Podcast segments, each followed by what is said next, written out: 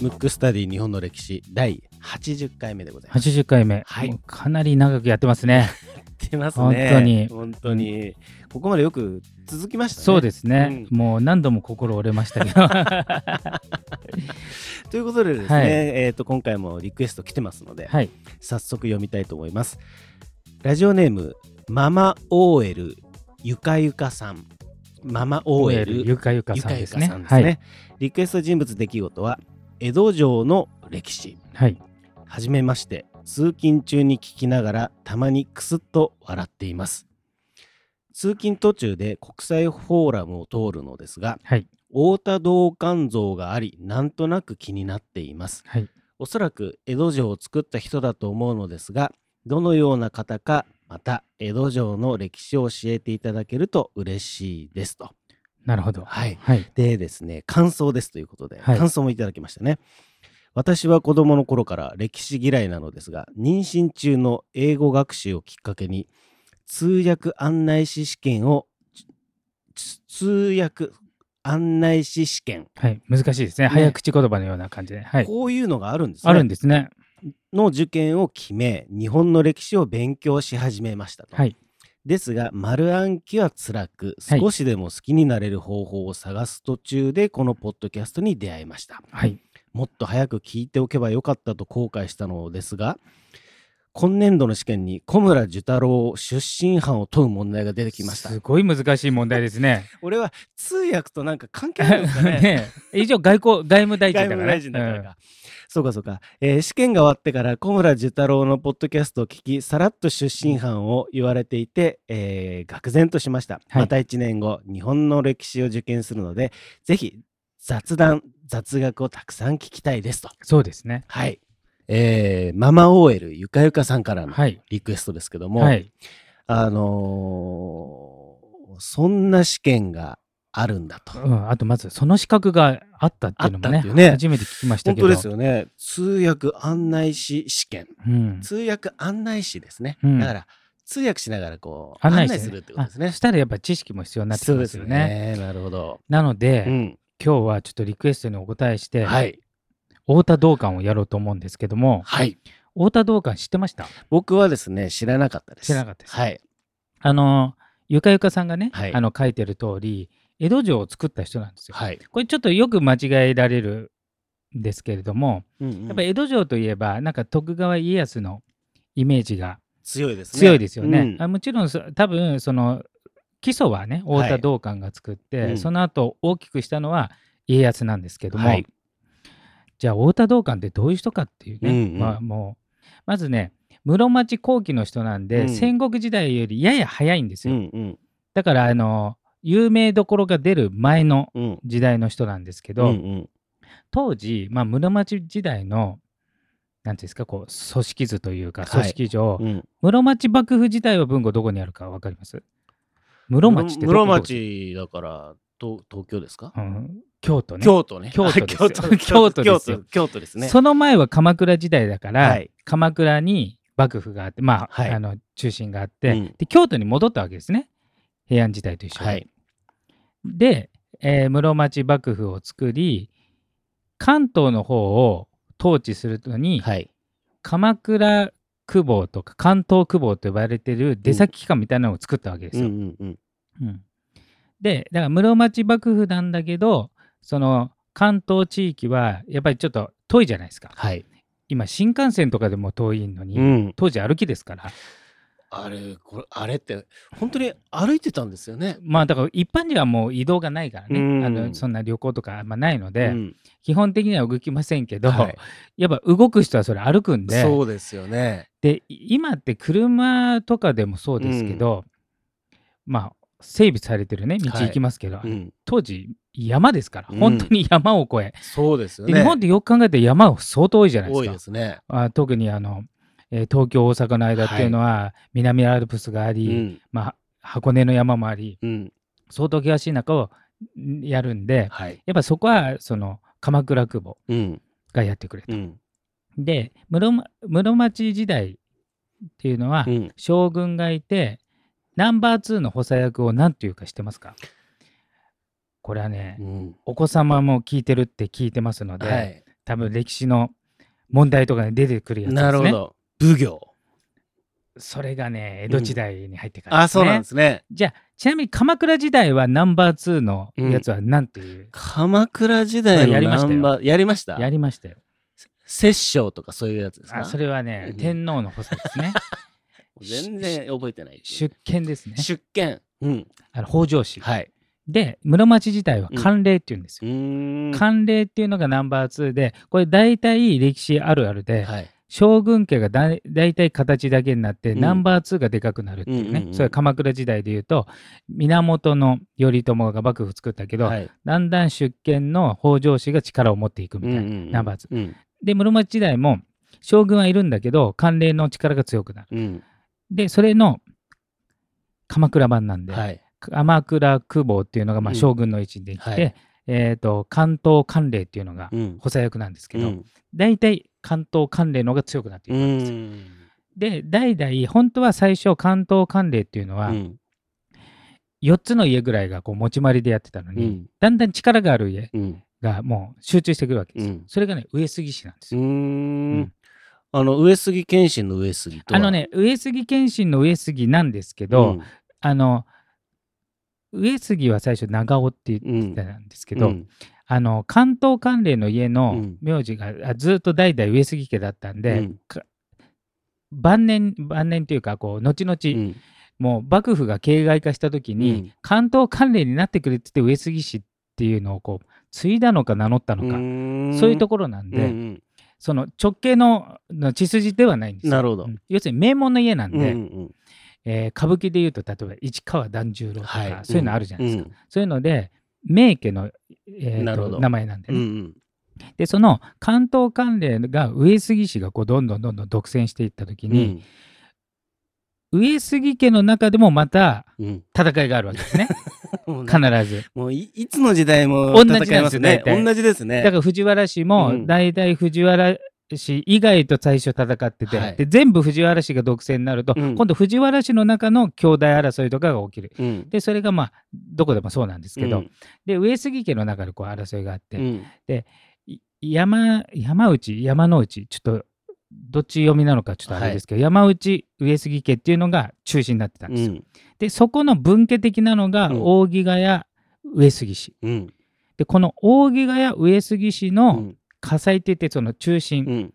えーそのしご主人を守る役目だったのが太田道館なんです。うーん。うん。だから一応名家の家に伝え使える、まあ江戸時代でいうと家老みたいなやつですね、はい。火災っていうんですけど、うん。当時は。それでで当時は、えーまああるあるですけどね、うん。鎌倉久保とうん。関東関連が仲悪いわけうです。ん。うん。ね。うん。大体ナンバー2の方がでかくなってきて、はい。でも格的には鎌倉久保の方が上だから気にないじゃないですか。うん。戦うんですけど大体下克上になっていくんで、はい。関東関連の方が強い。うん。でここで争って、うん。でさらにその山の内上杉家と、うん。まあその分家なんで、えーと扇ヶ谷上杉家はうん。仲いい方なんですけど、うんうそうすると今度その後継ぎ問題上杉家内部でもこう争う、うん。その中、えーと弱小だった扇ヶ谷うん。上杉氏を、まあ戦うって当時は殺し合いですから、はい。あの普通のなんていうのこう仲間外れにされたとかそんな時代じゃないですからね、うん本当にももうう死んじゃうってことですね。もうもうね戦国時代にこれから入るぞってことだから、うん。もう殺して自分がのし上がるっていう時代なんで、うん。その戦いを戦いもそうですし政治もそうだし、えっ、とあとななんていうんですか、えー、易経とか読んでたんで、うん。学者としてもすごいんですよ、うん。要するに万能型。うん。だったのが太田道う館、ーん。で太田道館がその扇ヶ谷上杉氏の主君をよく助けて、えっ、とその地位を保ったり、うん。どんどん地位を上げていくのに活躍した人なんうですよ。ーん。そういう方がいるんですね。そういう方なんですよ。うん。でその時に室町時代ですけど、はい。関東、えー関東関連と鎌倉久保の戦いっていうのは当然関東でやってますので、はい。関東の中で戦ってた時に、何個かこう城を作るんですけど、うん。そのうちの1個が江戸城うなんですよ。それを太田道館作って、で先ほど言ったように太田道館はうん。ものすごく頭もいいんで、あうん。の武将としてもすごいんですよ、うんうん。戦いにも強いし、うん。政治も強いしかなり万能万能型の人なんでその人がも最も落とされにくいっていう、うん。だから築城の名手でもあったんで、うん。その人が江戸城を作ったんでだからめちゃくくちゃ硬いうん。基礎を作ってその後家康が作ったんですけどね、はい。うん。でちなみにねえっ、と江戸城の他にもはい。何個もこうあるんですけど、はい。城ってねうん。当時戦い、戦いっていうのは城を拠点にやりますから、うん。えっ、とこれ太田道館が作ったわけじゃないんですけど、うん。大体今の、えー、と東京23区のはい。区の名前になってるのって大体城だったりするわけですへえだから練馬城とかね、あそういうのがうん。あったんですね。そうなんですよ、うん。世田谷城はあったの知ってます？そう。だから大体ね、うん。あの昔のそこを統治してた人物の名前か、うん。お城の名前なんうですよ、ーん。だからえっ、とねあの辺一帯練馬区あたりを統治してたのが、うん。豊島市っていう豊島っていう人なんですよ。おでそれが今豊島区の豊島ですね、はいはいはいはそれはあの人物の名前ですい。うね、ん。で練馬はあちなみに練馬って、うん。東京23区のうん。一番新しい区なの知ってました、へえこれ豆情報で。そうなんです。そう。だいぶ豆ですけどね。豆強さ。うん。だから23区で最後にできたんですよ。ももともとは板橋区だったんですよ。あ、そうなんですそう。ね。板橋区がでかすぎえて、でかいそう。な。でかすぎて、うん。区役所に行けないっていうクレームが来て、うん。じゃあ分けましょうってことで練馬区が。なるいやそれでも大きいです。だってそれでもでかい練馬も大きいじゃないですか。そう。板橋ももちろん大きいけど、そうそれはでかいですね。そう今日はね日本史というかその地理もちょっとや やっちゃいますけど。そうですね。ちなみに東京23区で一番人口が多いとこはどこでしょうか？うん一番人口が多いところは、杉並とかじゃないですか。惜しい。世田谷区。世田谷なんだ。ちなみに2位が練馬区でうす、ーん。まあ世田谷もひ大きいですね。大きいんですよ、ううん。んであさっき言った太田道館の時代に、はい。まあ、練馬城とかもあったんですけど、うん。でも練馬城って市場なんです、市場っていうのはあの、うん。支える。はい。本城じゃないんですよ、うんうん。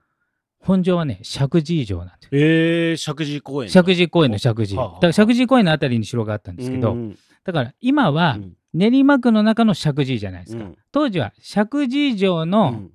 一市場が練馬城です、なるほどですね。うん。へあの辺。ーえー、じゃあ結構葛飾城とかあったんですかね。えっ、とねあったのかな、ね。でもね結構ねなんとか城なんとか城っていっぱいあったんですよ。ぱいあったんですね。で城ってもともと戦いのね拠点のためにあったから、うん。もう戦国時代で今と比べ物にならないぐらいあったんですけど、うん。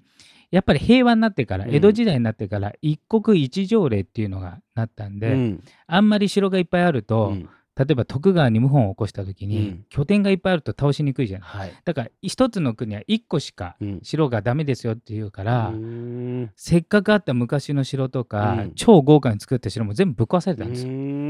残ってたら世界遺産ですよ。すごいですよね。うんだってあちこちにあったってことですそうね。なんですよ。うんすごいなもったいないですね。うん今となっては。そうなんですよ。うんでちょっとね脱線を戻すと、はい。太田道館なんですけど、うん。やっぱりそんなにすごいんで、うん。どんどんどんどん主君の自分の主人のねはい。扇ヶ谷上杉家がどんどん発展していくんですけど、うん。そうするとやっぱ歴史あるあるが始まるわけ。で す。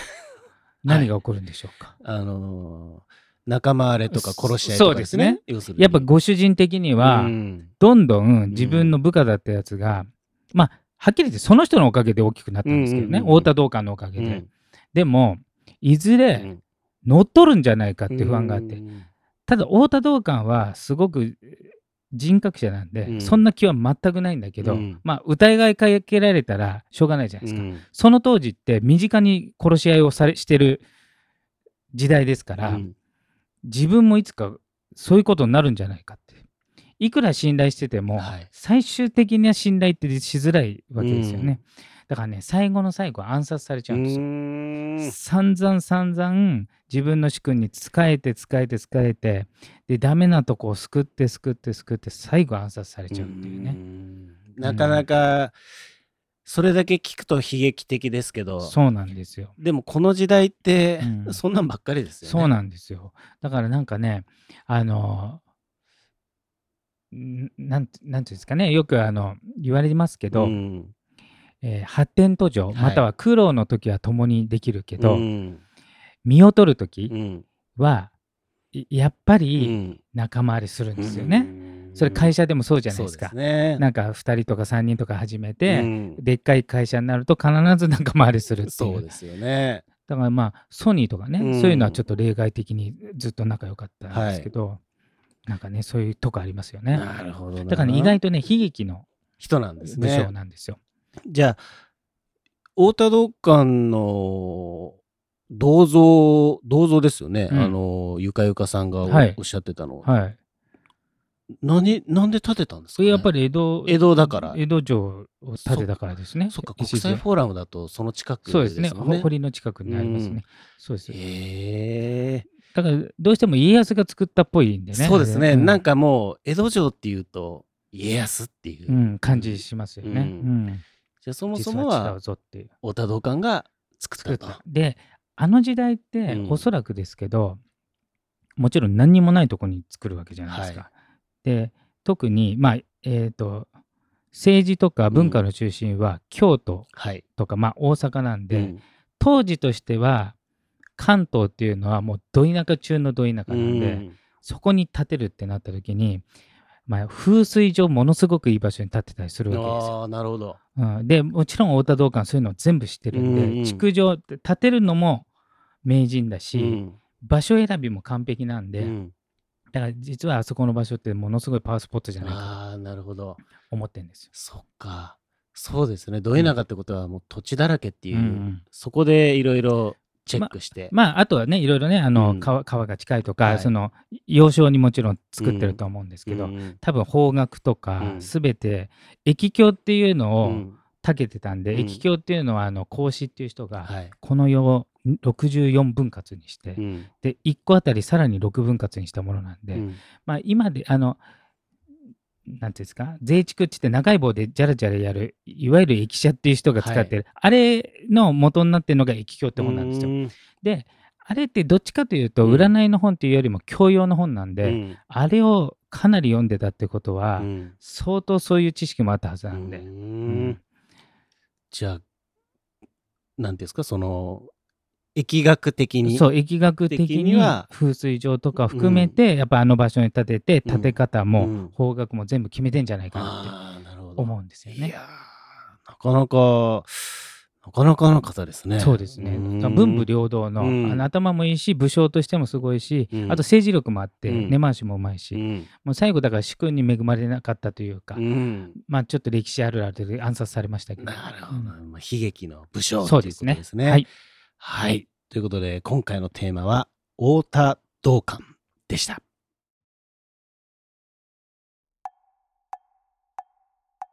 むくむくラジオだべむくむくラジオだべむくむくラジオだべ